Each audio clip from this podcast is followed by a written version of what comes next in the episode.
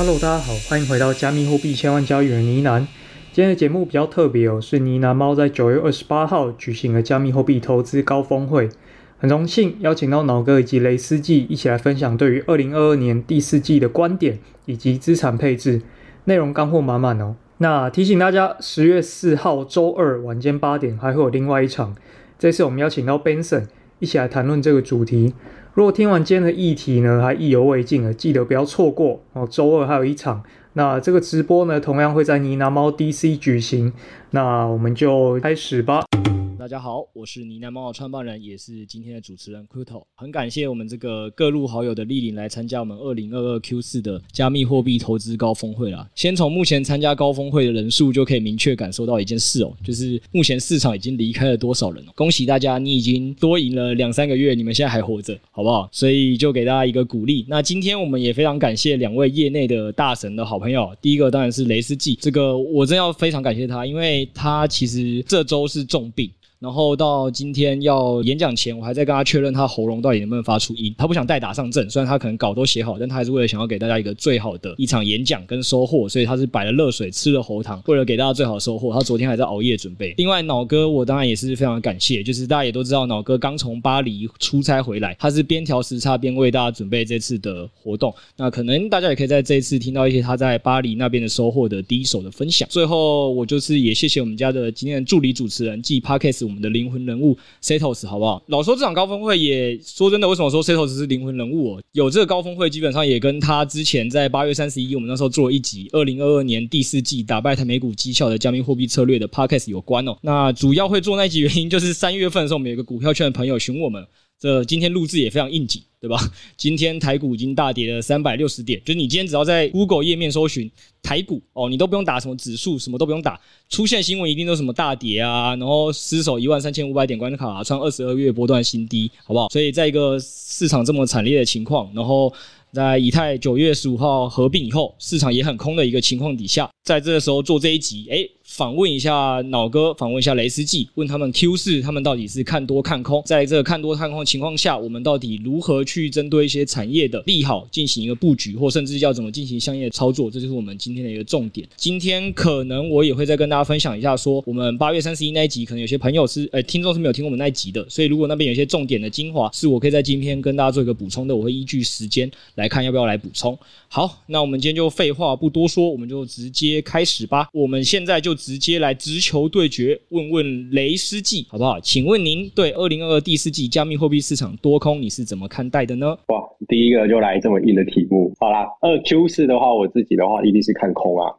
那看空的理由大大概我是其实是以美国总经的方面来去看的，因为毕竟在大环境这个升息环境没有变的状况下，你说就是不管可能币圈有不管可能单个项目的消息面再多的利好，其实。在大环境资金被抽离、被抽回到央行那边的状况下，应该其实基本上空加震荡，我觉得一定是 Q 四会走的行情。那其实我之前在脸书七月大概有写一篇文章，其实大概有讲这件事。今年的总金的话，反正大家就是看什么 CPI 啊、通膨数据，就我觉得很有趣。就是明明这件数据其实非农啊，这个明明是过去是美股投资人会看的，可是今年发现一堆币圈投资人在看这个东西。如果去看纳斯达克的最近的走势啊，基本上其实跟比特币走势基本上超级像，所以其实我最近在看行情，我大概也都是会把纳指直接那个走势打开，因为其实币圈其实对我来说就比较像是比较激进的成长股的投资组合这样子的感觉。以短期内来看啊，我认为币圈大概是有机会继续往下探吧。然后甚至可能会再爆掉某一些烂可能 VC 或是机构的资产。总经面来看的话呢，升息这个东西，十一月大概大家还是看是升三码吧。有些人就说，哎，可能十月的 CPI 或者什么的，就是十月公布的九月 CPI，哎，可能会是爆烂。现在很多 KOL 都觉得会是爆烂，所以就是大概基本上大概行情大家都是偏空的。华尔街一堆投资人都是觉得很不好。但是十一月我觉得是有一个东西可以比较去关注的吧，就是那个美国的期中选举。因为之前我做美股有调有研究过，其实蛮有趣的。过去其实，在美国中期选举的大选的时候，其实大概美股都会有上涨的幅度，大概会比没有在选举的时候高出二十趴，涨幅蛮可观的。可是有些人就是可能说，可能今年会不会也是这样？那我自己的看法是，应该不太会，因为往年的行情这样喷发行情，应该是建立在量化宽松啊、有降息，然后是长牛的行情下。可是今年就是升息加猛熊嘛，你升息加猛熊，我自己也是没有说很乐观。但是如果说真的来有一个行情趋势喷起来的话，我自己可能还是觉得就是偏反弹吧，还是以看空为主。如果再回到链上数据的话，你会发现其实今年哦，就是很多什么巨鲸的钱包啊什么的，他们转移卖币的操作，往往比什么转移买币的操作还要更频繁。就是像最常阿拉曼达就动不动就把以太币转到币安钱包啊，我记得好像下午才有转了。两千万美金吧，今天下午，然后或者是就是还在卖币，那相反的操作基本上都没有。你有听过说什么今年什么巨金大采购什么比 BTC 抄底 BTC ETH 吗？好像很少。币圈的市场现在整个市值比一间亚马逊还要低，那这个状况下，币圈一定更容易受到这些巨金的资金操弄嘛。所以其实我觉得整个状况下，不论是以美国总金或者是以链上数据的状况，我自己认为是 Q 四看空，那就算有反弹，那我觉得是偏震荡为主这样。好的，感谢。谢雷斯记的分享哦，光第一题市场多空就引了这么多的数据来跟大家做分享，包括还看了巨鲸的可能钱包的动作。刚刚也来不及介绍到，对，其实雷斯基他过去就有很多做美股相关的一个经验了。如果照他的刚才那个说法，就是他过去的一些相关经验，再加上最近加密货币的走势，其实已经跟美股也相对比较联动的话，其实他的观点就很值得大家去关注。还有一件事情是，他说了嘛，他七月就已经跟大家做分享，有点预告在前的感觉。对，也是蛮厉害的。那刚刚原本我觉得你还给了大家一个小希望哦，这个小希望就是虽然你说直接看空，但是因为十一月的这个其中选举大家值得关注，我还以为说是哎告诉大家说只要能撑到十一月就没事了，结果听起来是泼了一桶冷水。没有啊，还是可以关注啦啊，反正大家很最近来关注消息面嘛，因为过去做美股的时候，我们都是关注这种东西啊。像当时说什么可能川普还在任的时候，就会去关注哎共和党还是。民主党的那个席次到底谁赢？那一赢呢，就是美股就喷一波嘛。之前以前二零一六年、二零二零年其实都是这样子在玩的。那我觉得币圈投资人就偏年轻，可能甚至没有操作过美股的经验。不过今年慢慢越来越多币圈投资人都是有关注美国经济数据这件事，我觉得蛮好的。所以我觉得这一个也是可以大家去关注看看的东西。好的，原来你不只是这个加密货币投资，你也是总经济政治观察家。好，那我们现在来请到脑哥来跟我们做一个分享。请问你多空怎怎么看呢？觉得雷斯基刚才说的非常有道理。雷斯基刚才说的这么完整，还有什么好说的呢？好，还是看空嘛？我觉得我自己看后市的一个最大的直觉就是，接下来它凭什么涨，或者凭什么跌？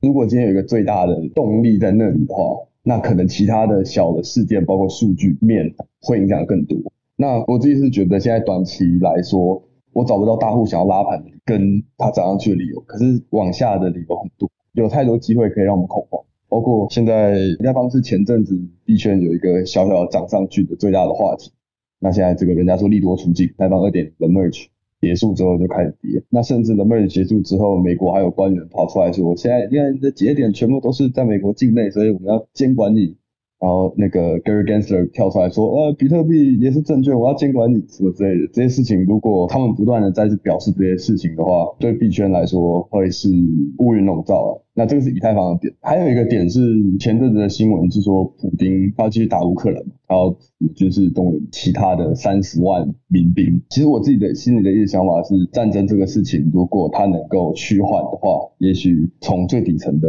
经济复苏会带动市场的复苏。可是这样看起来，战争如果没有要停的话，那其实是一个相反。它随时有什么大消息发生，都是往下走的事件出来的几率比较高。还有就是像刚才也是有提到很重要的总体经济，如果总体经济还没有改善，尤其是大家预测十月公布的九月 CPI 会非常糟，这件事情也可能会让市场继续往下走。可是这边我有看到一个事情说，就 CPI 这件事情，它可能会有一个滞后性。就是 CPI，它看比较大的两个点，一个是房租，然后另一个是另一个是什么来着？二手车吧。嗯，对，二手车。就是我看有个叫区块链日报的频道，我不晓得大家有没有追，就是它有引用另一个调查这两个东西反应速度更快的一个指标，发现说现在这个房租的事情其实已经有反转，然后二手车的事情也是有反转，但是 CPI 因为它的调查很滞后，就是比方说他是问你说，哎，你现在的房租多少钱？可是因为现在其实很多人他的房租一签就签六个月，那所以说他的房租有没有改变这件事情，还要等几个月之后才会反映到市场上。可是因为 CPI 调查的人，他们就是依照这个数据去制定 CPI 的，所以他还是只能如实的告诉他说，哦，根据我们的算法，现在 CPI 还是一样高居不下，等等的。所以这个东西短期内可能还是看不见反转的曙光，可是可是实实际面可能开始准备有有好消息，所以说也不是说完全的寒冬没有希望的一个状态中。其他整体来说还是偏看好哦。然后还有一个数据我看到的是，机构现在其实大部分流入比特币跟流入以太币的，上个礼拜吧看到的数据好像是因为一直以来交易所都是一直是流出 ETH 跟 BTC，前一两个礼拜发现说比特币依然是在流出，那以太币开始流，机构开始砸以太币，那很多人认为说以太跟比特之间的相关，就是当以太比比特强的时候，就是大家的投机性或资金进来比较多。那相对，如果比特币太强的时候，就是大家只是说，现在大部分加密货币很危险，我只能换成比特币，或甚至是直接离开加密货币市场。所以在这个指标上来说，也是不乐观。所以大概就是。好的，那我就也是非常赞同脑哥跟雷斯记的观点。简单做个总结啦，我有没有还想说，我这边要补充一下我们 podcast 讲内容？也不用了，反正我们基本上三位都看空这一题，可能就已经讲了超过十分钟。感谢两位这么认真的去针对各个数据做收集，跟群友做分析。对，我想大家应该都感受到，大家他们两个是花了多少的时间去准备这次的演讲。最后，脑哥也非常暖的跟大家讲说，虽然短期看空，但他也有看到了一些长多的一些希望。当然，可能就是还是需要。后续的观察，总之也是提醒大家，哎，就是大环境 Q 四，大部分人还是看空的，大家操作要小心为妙。那我们赶快进入第二题哦。投资圈很常有一句话，就是即使台股今天是万八还是八千，总是会有一些股票它就是会赚钱的。什么意思？就是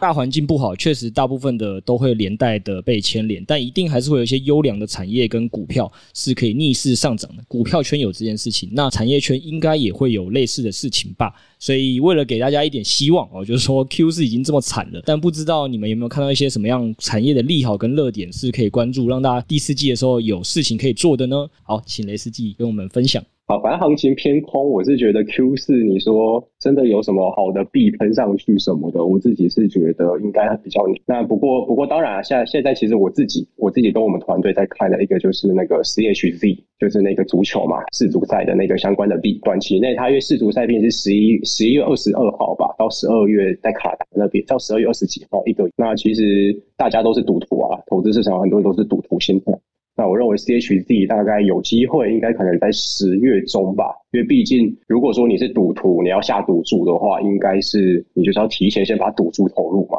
所以我自己大概可能会抓十月中到十一月初吧，可能 C H D 有机会做一个短打。那我自己其实在在这部分大概前几个月，我自己也有买一些现货啦。那到时候的短打应该会比较偏向合约上的多单操作。那因为现现在毕竟昨天那个以太币整个大盘整个全部崩了嘛，那就看这一波 CHZ 又回调到多少，到时候可能 CHZ 再看一下。那另外一个币的话，大概也是可能你拿猫这边可能都有提到过的，就是那个 Aton Cosmos 的 Aton，那 White Paper 的那个二点零其实论述蛮强的啦，然后价值博货这边还蛮不错的，市场其实蛮认可这一块的。那因为五月的时候 Luna 崩盘，Cosmos 最大的 Luna 崩盘有牵连过一波啦。那现在看起来好像大家已经有点哎，就是感觉有 Atom 要起死回生的感觉。但不过对我来说，Atom 这个东西，它其实会跟之前的 Flow 很像。Flow 其实前阵子也是跟一堆大咖合作嘛，Facebook 可能要合作啊，IG 要合作啊什么的，然后喷一波。但是其实你看大盘整个看空行情下面还是被打回原形。Atom 的话，我自己如果要在 Q 四可能会做一个比较好的热点操作，应该会还是以 C H D 偏向为主啦。但是因为 Aton 这边的话，其实过去从去年开始，我跟很多产业界的工程师跟科学家聊过。其实我觉得蛮有趣的是，像那些工程师们很 geek 的写程式的大神们，他们可能不投资不投机的，但是他们其实我听到很多的科学家们其实都对 Aton 的技术其实非常推崇。就是 Aton Cosmos 在底层技术框架上面，其实在工工程界上面是百备受推崇的，而且是不同领域的，某自然领域的，有前后端的。或者有做那个合约的各种不同访谈都问到。那 Atom 这边我自己会比较偏向，可能就是定投模式吧，因为币安其实有一个定投模式，那个其实我就是每天就设定可能买 Atom 买个几百美金这样子下去，然后可能就是抱个一两年吧，看看两年后，哎，说不定会不会有机会喷一下。哎，正常人会定投一个币，每天用几百美金为单位定投的吗？呃，啊，刚刚那个谢谢小叶。好了，那不然先讲两个吧，因为我跟你讲，该彩排的时候，这两个人给我加起来讲了十个以上的东西，好不好？但我们考量时间关系，我们就先讲两个，待会再让脑哥补充前，我也 echo 一下，就是先讲 Atom 这件事情。就老实说，因为加密货币，我觉得圈内还是蛮受大环境影响是最主要的，所以我个人以产业的逻辑来看，或者技术端逻辑来看，这点其实跟雷司机收集到资讯差不多，就雷大这边收集到资讯差不多是。我也蛮多认识的资安的朋友，很多加密货币智能合约项目，他们的这个合约都要需要经过审计才有机会上线，尤其是那些大的审计公司。那我就有认识这样的大的审计公司的朋友说，其实 Atom 它今年哦已经热很久了啦，就是很多他们审计的项目现在其实很多都是 Aton 的项目，所以你完全可以看到说，以生态面来讲，以智能合约面来讲，它确实是有蛮多的话题，那也包括。雷斯季刚才说的，其实这个大会就是九月底嘛，这一周才开立的，然后也做了一些它的相关的模型的改变，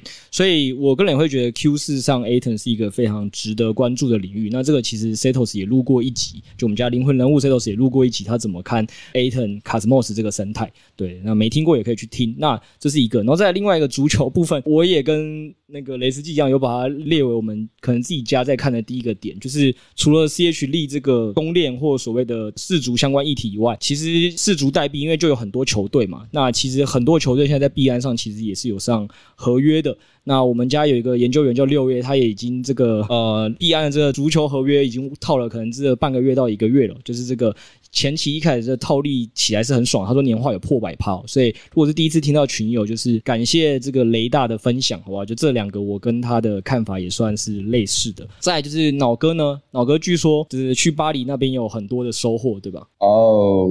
有，这是巴黎的必然区块链周。其实它的那个 keynote 有很多的面向，包括什么监管啊，包括什么一些名人讲一下他们，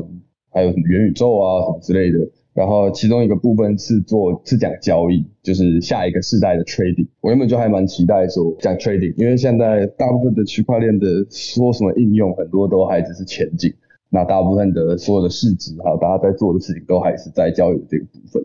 然后其实这个也是我觉得国外的币圈风气跟台湾一个很大的差别是，台湾很重 trading。而国外，我看他们所有的 section 里面 trading 也就只有一个部分，就是我就在想说，他们到底会去怎么论述这件事情？结果也是不出我所料，他们基本上没有讲什么技术线图，说什么哦哪里是做支撑区啊，哪里会出现什么情况，哪里怎么会涨？他们不是讲这些，他们讲的是交易所的结构，就是去中心化金融、去中心化的交易所跟中心化的交易所有什么样的不同？它为什么会需要存在？就是比方说现在的伦敦交易所，比方说币安已经这么强，为什么我们还要去建构 swap，要去建构这些？建构在区块链上的 DeFi 交易所，我印象最深刻的是两个，其中一个人他提到说，因为 DeFi 是人类历史上第一次，自从这些金融商品交易以来，可以直接碰触到商品的交易模式，就是如果你是在，比方说币安上或者是在其他的传统金融做交易的时候，其实你是碰不到你的商品，你都要经过一个中介，然后那个中介搞不好还要碰另一个中介，这就是中介在帮你买进卖出东西。然后只是说，他跟你说，OK，这个好，我你有买到，OK，这个你没有买到。那可是 DeFi 是你真的就是直接是碰着商品，你把它买进，把它卖出。那中间的好处就不用多说了。第一个说，你肯定不用被他抽钱；第二个，你不用担心被他控制；第三个，这件事情本来就是最理想的一个情况，没有单点风险。这个是为什么我们需要 DeFi 的 trading 的情况。然后另一个是，就是以前在 Galaxy Digital。他里面的人，他提到说，很多人觉得现在的交中心化交易所还是比去中心化交易所强很多，包括它可能速度更快，它可能花电又更低，它可能手续费也比较低等等的。以中心化交易所已经这么强，为什么还要做这个去中心化交易所？那他提出了一个比喻，是说以前啊，我们听音乐，大家一开始可能是那种 tape，那后来出现了 CD，后来出现了 DVD，然后后来出现了一种很强的 DVD，叫做蓝光。现在大家应该都有印象，那时候蓝光说什么比 DVD 强。一千倍还是怎么样的？那可是现在已经没有人在用蓝光了，因为大家都爱听 Spotify，就是串流音乐。就是这件事情的出现，会把原本的进化路程一整个改变，就是它就有点像是一个降维打击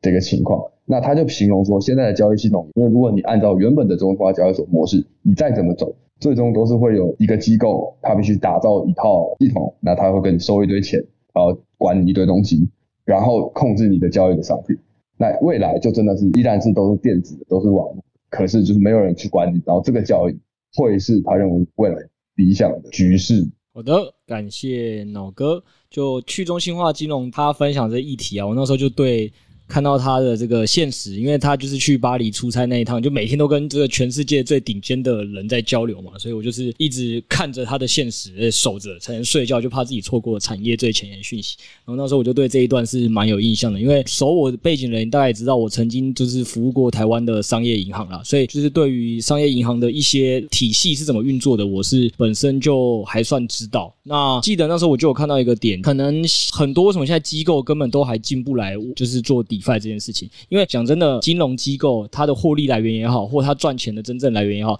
大部分还是只能说是服务有钱人啦。那所以你说，如果是要服务有钱人的立场来讲，那那些有钱的人他需要的是合规，需要的是能被杠杆，就是他要怎么样去把银行的体系做一个杠杆，这样。所以在这个前提底下，就是如果这件事情是做不到的话，其实你就很难吸引真正的有钱人或真正的客户去把这一块的产业的大饼做大。对，所以我那时候对这件事情是蛮有印象的。还有另外一个就是脑哥现在跟大家讲的是，很多时候我们可能现在在猜测的很多的应用，可能都在想说，哎，现在这东西到底怎么做？他现在使用体验这么烂。但如果你永远都是抱持着这个想法去看待跟去思考的话，可能你的投资就会变得都蛮短视。那很多可能真的划时代的重要的变革，可能就会掌握不到。对，那也很感谢脑哥跟我们的一个分享。那再来就是经过了前面这两题，产业的利好我们大概也知道了，关于这个加密货币市场偏空我们也知道了。那现在重点来了，在这个情况下，我们到底要如何进行操作呢？那操作可以分几种嘛？所以我们就直接来问大家的现在一个部位的组成哦。一个就是你有多少的现货部位哦。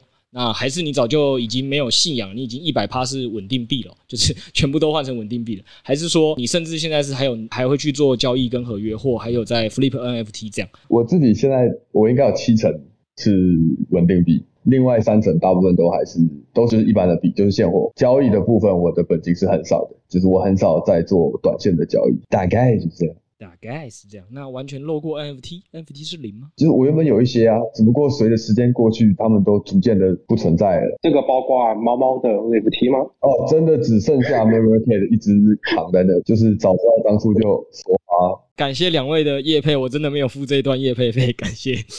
好，那不然我们请问一下雷斯记，你不要跟我什么浮夸一百趴到 NFT，因为都是猫猫。哎、欸，这个猫猫我可是非常看好哎、欸，就是可能两年后一千以太币这样子，我就可以把它重仓重仓的寄予众望。好，谢谢。如果它能到一千以太币，我感谢你，承你吉言。OK，那其实我跟老哥的资产部位大概有八十七趴像吧，只是我现金大概 U 的部位大概现在是五十五趴左右。哎呦。很精准诶，现货的部分大概现在差不多二十趴吧，这个部分就是被套牢了啦，就从去年的现货币就是拿到现在啊，就是好就不看了，对。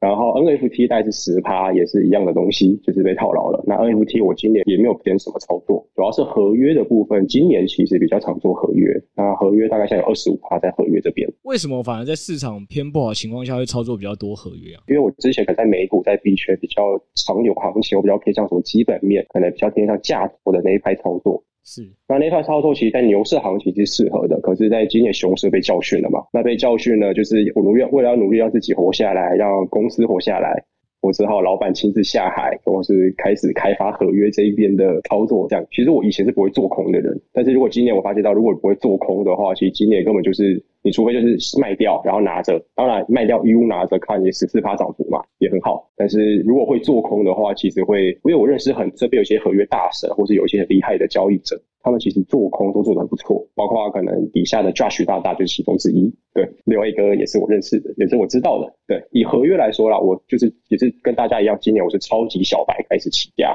对。了解，然后没关系，我们待会还在针对这些的细节去做一个访谈。据说雷斯记这个天赋异禀，好不好？刚为了公司的生计开始操作合约，到这阵子突然好像开窍，这个我有个账户，我就先不预告了，反正是 N 倍的涨幅，在今年这么熊的状况下，还是 N 倍的涨幅，好不好？这个我们就待会再细讲。那我觉得我也总结一下，就是其实大家还是看得出来，就在 Q 四状况不好的情况下，我们还是鼓励，就是大家如果在各项操作没有特别擅长的稳定币。的策略，你就起码先多配一点。先撇除它还有没有办法继续汇率再往上，因为蛮多现在可能 Web Two 的人都很喜欢跑去银行开始买美金嘛。那现在这个时间点还是不是适不适合做，我们很难帮他们下个定论。但我觉得起码拿稳定币的有一个好处是，大部分的交易所还是会至少给你八趴到十趴的利息嘛。所以你说要打败就算是美国的通膨，我想也没有太大问题。那就算它后来汇率稍微的往下，搞不好也是会比这个如果不懂怎么操作的人，你这个合约还有 MT 这个赔的少，好不好？这个比特币的跌幅可能最大也是可以跌掉个五六十趴的。所以大家在还不太会操作的情况下，我们是真的都鼓励大家多拿一点稳定币了。我们家其实就是从三月的时候就给了那个股票朋友建议说，我们至少在二零二二年，我们也不这这么看好加密货币再继续长牛。对，那所以我们那时候就跟他讲说，我们至少建议七十趴放稳定币，然后在八月。底其实 Setos 就是依据我们那一集的脉络去重新检视，发现哦，原来我们光拿着七成的稳定币，今年就真的打赢了台美股绩效，甚至是十趴二十趴的百分点。所以老实说，有的时候不输就是赢，这件事情是真的，好不好？那好，那既然我们现在是推荐大家做比较多的稳定币的部位哦，所以我们这边当然也是帮群友们问问两位，就是在这稳定币的部位呢，有没有你们比较推荐的？或可以操作的一个策略，除了我们常见的放在几大交易所，我自己啦，可能我还没有研究太多，反正选择也不多嘛。那像币安前阵子有十趴嘛，那 FTX 科斯那边就是五到八趴这样子。另外另外一个我算比较多的啊，就是 Bitfinex 上面的放贷啦。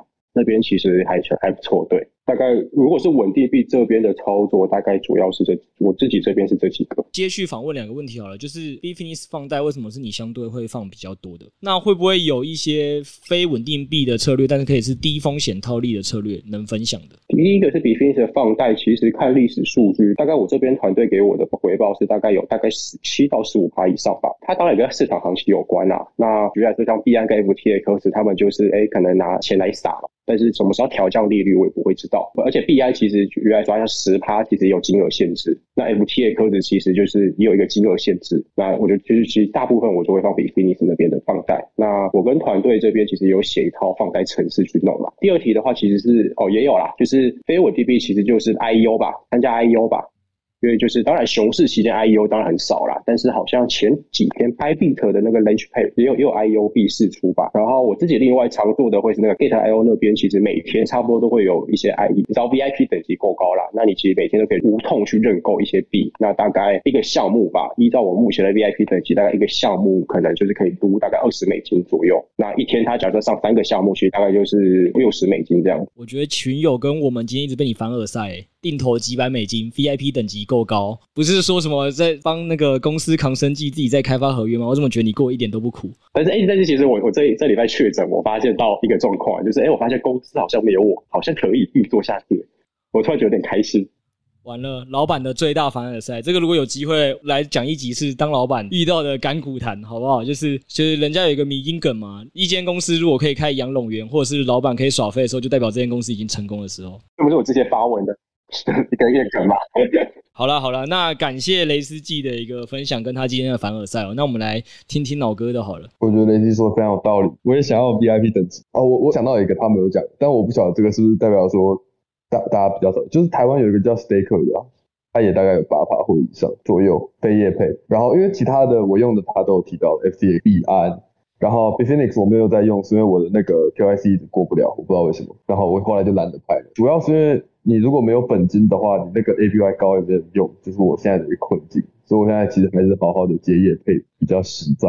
OK，本业为王，现金为王。好羡慕哦，都业可以接 W2E。好，W2E，那知道了，今年最重要的策略就是 W2E。好了，那我觉得。刚刚几位真的也算是分享蛮完整的，就是可能大家可能你除了常见的几大交易所，就像他们刚才讲的 Gate.io 也好啊，然后 Baker 啊，或者是 Bitfinex 啊，就是应该圈内还是有很多是知名或老牌的交易所。那其实这两位的讲的逻辑也大概各听得出来，他们现在正在帮谁家业配跟代言啦，好不好？就如果有关注过他们的，应该就都知道，他们可能自己业配跟代言以外，也都自己有在用啦。所以如果群友之前不知道的，其实我觉得也是可以多去搜寻，呃，更多的交易所，或许其实就会有一些机会藏在里面。那扣掉这些，其实低风险套利这一块，老说，刚才他们两个都业配了嘛，我们家这方面老也算是专家啦，就是 Setos 跟这个六 A 基本上是每一两周就会去输出一个低风险套利在我们家的 Press Play 的订阅上的。六 A 还开了一个玩笑话说，诶，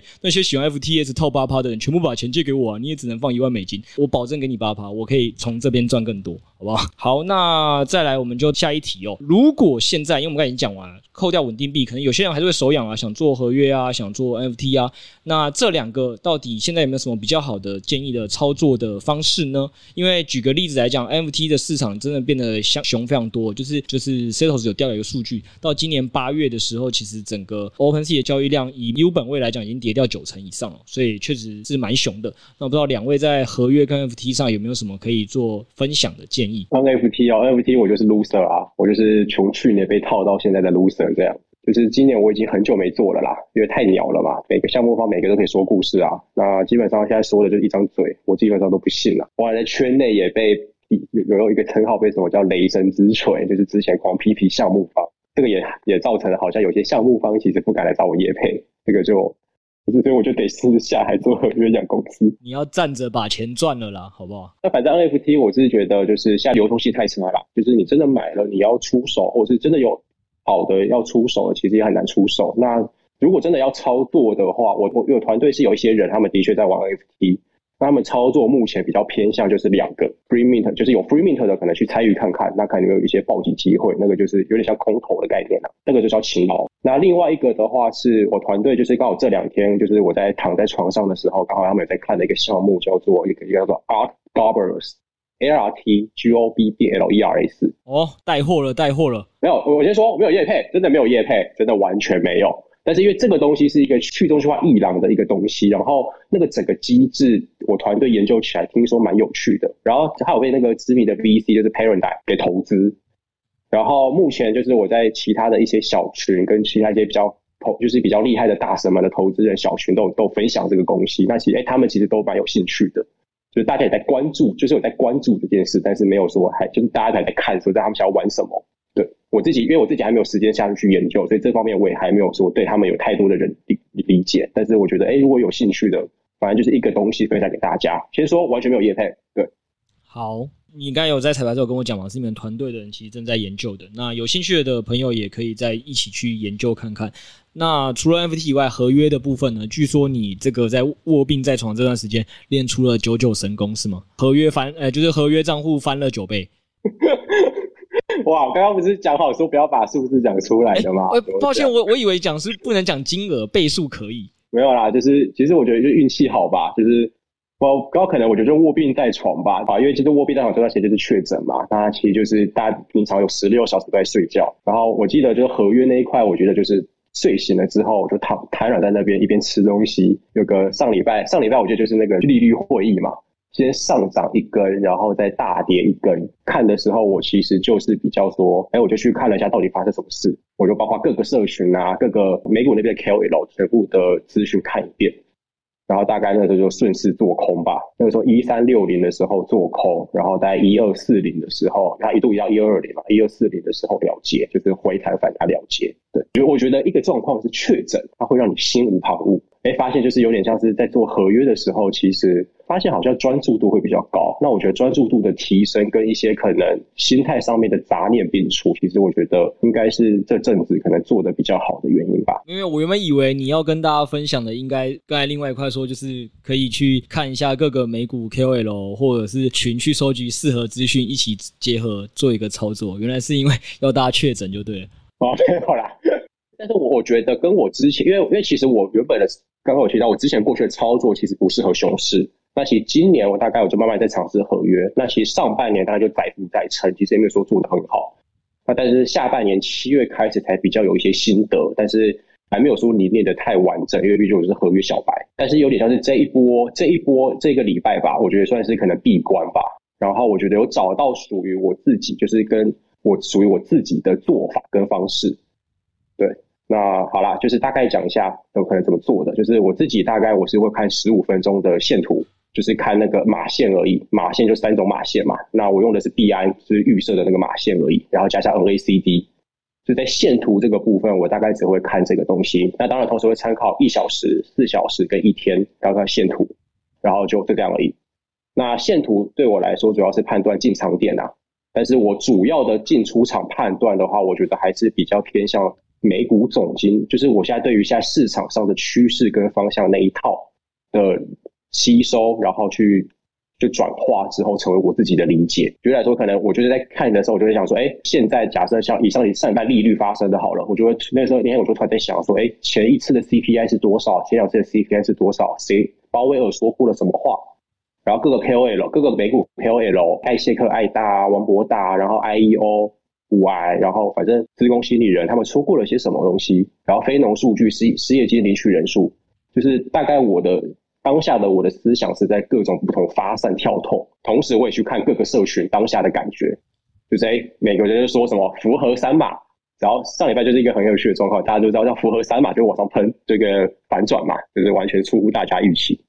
哎，那我就是社群来说，我会去参考所谓的社群情绪，那包括美股跟币圈这边的社群。对，这招不止在牛市的时候有用。Josh 之前有分分享过一个他在币圈牛市怎么操作赚钱的方法，就是他喜欢看海外的跟国际的资讯，然后如果那时候亚洲没什么人讨论，他就会开始先埋伏，等到亚洲开始有人讨论到一定量，他觉得热度差不多，他就拿去卖了。这个我觉得非常同意啊，就是算资讯不对称嘛，算那个资讯延迟的的资讯差这样子。抓取这个更高杆呐、啊？没有没有，你这也差不多啊。就是可能如果像你讲说，最近的圈内跟美股是比较联动的，那因为你可能过去刚好有美股相关操作的背景，你也比较知道要看谁的比较准，所以你有这些资讯上的优势，让你的整个操作上是比较 OK 的。我自己不会说看谁比较准，而是我是看各方说法，然后我觉得我自己有点像是哦，因为我呃我 AI 出身的嘛，我觉得脑中有一个可能 AI 模型，然后就 input 进去之后，自己输出一个 output。这个东西其实我我现在我也不知道该怎么。有没有一个同整心得？因为我的团队也很傻眼，然后团队每天这边问我，我跟他说，啊，我就讲不出来啊，你要我讲什么？就是感觉，就是感觉啊。然后我就觉得现在可以做多，我就觉得现在可以做空。但是我现在也在试着慢慢把这个东西看能不能系统化，或者是清晰化、具现化出来，这样子。对，哎，雷老爷，那个我们一般人比较难以企及啊。然后我我这边也跟大家说一个实话，就是我觉得交易这件事情真的是很吃实力跟技术吧。因为我不认为说我自己能够在市场上跟人家杀多杀空杀赢大部分的厉害的人，就我可能就是那个那次赚了九倍嘛，里面的钱可能有一部分是我输给他，那种可能性是蛮大的。然后那我我很长一段时间我通常就是都没有在做合约，那直到近期可以老实说，就我确实是跟这个交易所合作，就是 Bitget，那他们的有一个功能叫做跟单的代单系统，大家都有听过史蒂夫跟戴夫，大概就是就是那样的东西。那我也知道说，呃，跟单这件事情在广大社群里面有很大的量级的一个讨论。但说的好，就是说我只要把钱放在那边，然后我选一下交易员，就是他每个交易员的那个成绩看起来都很好。那可是反过来的说法，其实就是说很多的那些交易员其实都割你韭菜，就是他就在这边啊、稍微刷一点名声之后，他就是开始两边套嘛，就是一边做多一边做空，就是他自己的利是稳住的。然后可是有时候他会在那边赚钱，他就会抽你的那个绩效费。所以跟单是一个很割韭菜的一个策略，这点我也同意。那所以说今天如果要做跟单，我觉得最大的问题是很多人就以为说跟单就是我跟一些看起来很厉害的交易员，然后就跟着他赚。但其实应该我们还是要做功课，要做功课就是说今天这个交易员到底是谁，他到底他的可信度到底高不高？那其实最简单的一个点就是你看他到底带单带了多久。如果他今天带了三百天，然后都在赚钱的，哎，那说不定就 OK，他就不像是一个。刷了 reputation 之后就随便乱做，然后赚那个偶尔收益的抽成。我有拍一个影片介绍说，哎，所以跟单交易到底应该怎么看？然后里面有提了七八个点，就是我们今天在选一个人的时候应该要怎么去挑。那没关系，因为我知道，因为时间的关系，肯定不可能现在把那八九个点讲完。那我觉得今天从你们两个。身上就是可以给群友最大的一个建议跟启发，就是分两合约交易这东西啊，真的不是每个人都适合碰的，因为它本来就是有一定的衍生性金融商品的属性。大家可以想一个逻辑嘛，就是说，如果今天你是现货都在输钱了，合约只是在协助你加速输钱，所以大家在这件事情上务必小心。我们这边基本上给大家看法也是差不多，就是如果你真的没有能力去把合约做起来，或你其实现在还在学习，我觉得比较能给的建议就是。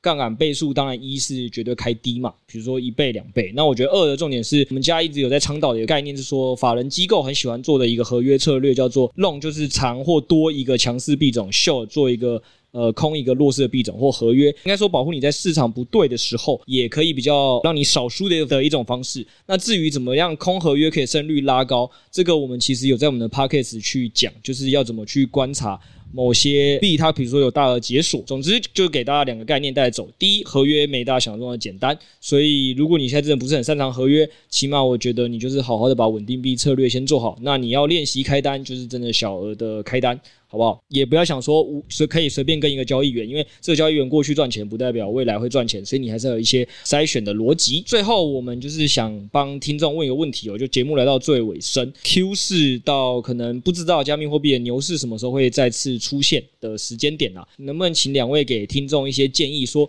在这个时间点埋伏哪些事或做哪些事，可能会对他们长期待在加密货币市场也好，或者让自己的资产的这个增幅是逐步往上的。那能否先请雷斯自己跟我们做一个分享。其实这个的话，我觉得就是对绝大多数人来说吧，就是努力工作，努力工作，做好本业，努力工作存钱。因为其实去年大概十月的时候，我身边就有不少朋友啊，研究所的学长们啊，都跑来问我说：“哎，他想他投资加密货币。”但我那时候就跟他讲说：“先不用急，毕竟今年高几率会开始升息。”当时就预估嘛，升息了之后，你其实不管投资股票、投资币，其实都是一个很伤的。那你还不如好好今年工作完整的一年。甚至明年工作完整的一年，好好存钱，提升工作能力，去升官升职，增加自己的本业收入。你四万月薪变六万月薪，其实这个就增加了很大的涨幅了。尤其是有很多我很多朋友都是主科工程师啊或什么的，他们年薪都是几百万的，那个真的没有，他不会说因为多少做了这一年的投资就财富自由了。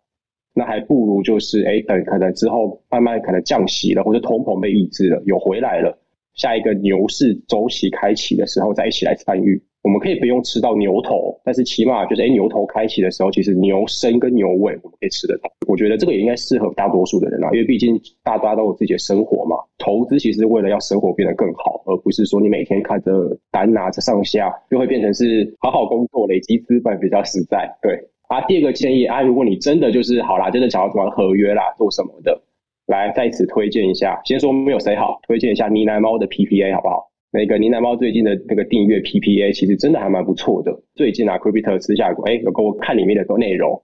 然后哎，发现到其实像之前的前阵子的有些什么三星策略，干那个好像抓的真的非常的准。那我就觉得，哎，其实好像我弟那边看好像有点累，但是我后来也跟什么三星策略好了。先说真的没谁好，因为第一个，我们家现在如果要做合约跟做操作，我们是用亿万交易员的指标，好不好？还有一个指标是做几亿趴的这个报酬的。OK，反正我觉得 PPA 那个东西其实真的蛮蛮不错的，因为毕竟你拿猫这边，因为从自从去年被加入里面当顾问，那日不落其实里面的研究能量跟里面整个团队真的是蛮用心的。我觉得在台湾的币圈有这样的组织跟团队。然后他们所释出的内容的质量背后，真的是一个很高质量的产出跟品质把关。那我觉得依照 PPA 他们的订阅价，我觉得真的不算太贵了。好，感谢你，感谢你。不行，我我觉得让别人在我自家业配我自己的产品，我有点害羞。我其实认真说话，我真的是算真心的啊，因为其实你也知道，我自己是因为从年初开始嘛，反正我各种 PP 项目方嘛，但是真的不错的东西，我自己也是真心推荐啊。对啊。那谢谢。那脑哥这边呢，他刚才有先很开心说 Work 图案的部分他赢了，他优先讲了，对吧？不错，我觉得其实就是一直看呢，就是看，然后。就是如果要抄底的话，就先抄比特币吧。就是我觉得在谁谁在倒，现在比特币都还是大户想要看的，在众多加密货币里面。就是这么简单。那 work to earn 当然也是，就是先多赚点钱。好，那反正其实大家都可以听得出来。然后包括我相信，今年你去听所有投资圈的 KOL 给你的建议，不要说加密货币圈的，也一定都是 work to earn。但是我要讲，就 work to earn 对我来讲，我觉得有一个更大家可能比较少想过一个点，就是说，当然大家的意思说本金成报酬率嘛。所以虽然你选了一个报酬率最高的市场，就是加密资产，但这个报酬率最高的时候，你要在它是向上波动的时候，另外一边就是本金。如果你的本金只有十块跟一百块，就算你放大。一万倍有什么用？对，所以重点是一，你的本金要拉高。那这个拉高，大家讲了两部分，一部分就是开源，是你要想办法投资自己，让赚更多钱。但我觉得还有另外一个部分是，刚才雷斯记有跟大家先聊到，其实市场现在是相对不好的。那在市场相对不好的情况下，其实你光要帮自己存钱跟投资自己工作加薪就已经够困难了。你不要在这时候再跑进来做各种合约 NFT，然后各种别人说可以很好赚的东西，就你自己把钱再输给那些人，那你的本金会存得更慢，好不好？就是考虑开源之外，就是好好的帮自己的节流，我觉得也是很重要的一件事情。那最后，我们就是我们有个群友想问一个问题啦：目前加密货币监管对加密货币的影响啊，到底是利多还是利空？就想问一下两位的看法。OK，这个东西我觉得是所谓的股权跟币权之间的歧义啦。因为所谓的监，现在其实我们讲监管嘛，一定是对交易所做监管，DeFi 交易所做监管，FTX 币安嘛。那 S 其实过去大家投资人对于说，哎，我买 BNB，我买 FTT。其实在买币安跟 FTX 他们的股，他们的股份，我们是他们的股权投资人。但是真的是吗？其实所谓的股权是你可以参与公司营运嘛，你可以去投票嘛。但是你买这些平台币的时候，你真的有参与到公司营运跟投票吗？而且认真来说，其实这些公司如果你去理解的话，像 FTX 来讲好了，它其实有自己的股权啊，股权结构。这件事怎么看出来的？就是之前不是跟 Curry 当他的品牌大使吗？但是 FTX。给 Curry 的待遇，除了给他 FTT 之外，他其实是给他 FTX 是股权最多。那接下来就一个问题就在于说，如果今天所谓的监管对于加密货币交易所对他们来说一定是利多，交易所要先变监管，他们接下来下一步才能够走上市 IPO 上市。你会看到币安跟 FTX 在讲 IPO 上市吗？可是上市，那我我们自己的延伸是监管跟上市跟对交易所都是有息息相关的。那等下 DeFi 我再另外讲一个 DeFi 这边的话，其实会变成是当交易所上市了之后，其实来说在在现在美美国股票那边，你可以买到币安的股份跟 BNB，投资人会选哪一个？我觉得过去很多人都会说，哎，买 BNB 或买 FTT，我觉得这个是一个有争议的东西。其实老实说啦，FTX 是喊说要在美国上市，或者在喊嘛？为什么还没有上市？人家 Coinbase 都上市了。上市真的很难吗？就交易所上市这件事已经有走过了。那理由很简单，就是因为它有 FTT 啊，它就是因为它目前有平台币这个东西是违反目前美国那边证交所的相关的规定，所以它没办法上市嘛。那我觉得势必一定要先解决这个问题才行。但是对于平台币，我觉得就不能投资嘛。其实我也没有那么悲观啊。我的看法是说，举例来说，因为大多数投资人还是盲目的嘛，还是看消息面嘛。诶，如果今天币安宣布要上市了，FTS 宣布要上市了。我相信平台币应该还是会喷一波啦。那但是对我来说，会是喷了一波，可能就会是逃的时候。因为认真来说，币安要上市了，我宁可直接去买币安的，到时候我拿它比股份不是更好？因为币安的营收最后会回归到股份的价值，一定是这个样子的。对，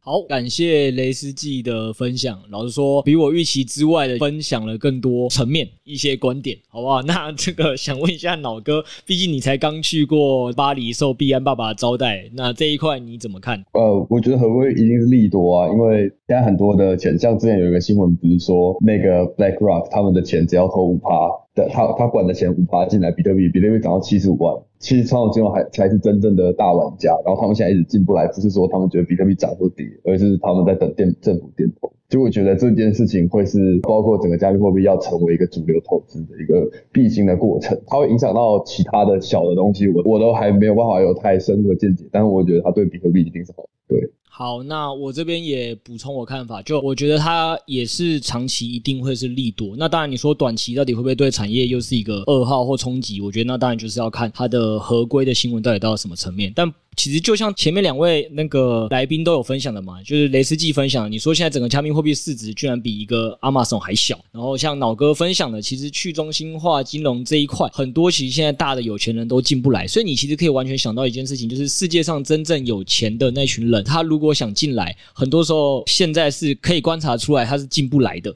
那进不来的原因，就是因为跟没有监管有很大关系。你试想哪一间公司可以忍受，就是你的这个老板或者是你的合伙人。就是说，把公司大量的资金拿去投资某个加密货币，然后这个加密货币搞不好，它可能背后的人很快就 rug 了，或者是它是一个治理代币，就是这个治理代币里，它可能完全没有任何的分润机制。你会买某些股票，是因为它有一定的分润机制嘛？就是啊，买完之后大概可以预期说它未来会不会发股息啊，然后每年赚多少钱啊？问题是刚才就像雷斯记讲的，就是这些东西，你如果在加密货币圈，很多东西是他们甚至为了避开美国 SEC 的监管，是故意设计成没办法分润，要用回购的。形式，要用很多的形式想办法让代币上涨，但它都不是那么直观嘛。也就是说，你现在买的东西其实风险是很大的。那可能小散户是比较没差，但是对真正的有钱人来讲，他不可能这样子闹着玩的。上市贵公司的那些大资金的股东也不允许，所以这就是我觉得，如果加密货币中长期想要变成一个主流的投资，是一定需要合规的。最后，我就也帮这两位感谢他们，所以我要帮他们反业配回去。就是如果大家觉得今天听了这两位的分享有很多的收获的话，千千万万要去书局买买脑哥的比特币投资金率，然后带去雷斯记在高雄的餐酒馆，好好的坐在那边就是吃吃生蚝，然后再放放脑哥的 YouTube，好不好？今天也感谢大家的一个参与，那也送大家一个最后的福利，就是老实说，我们呢喃猫最近也快出书了哦，也希望大家到时候帮我们抢购，好不好？一样会有福利，这已经出版社到最后的编辑阶段了。那今天我看时间关系，我们就到这边，拜拜，拜拜，拜拜，拜拜。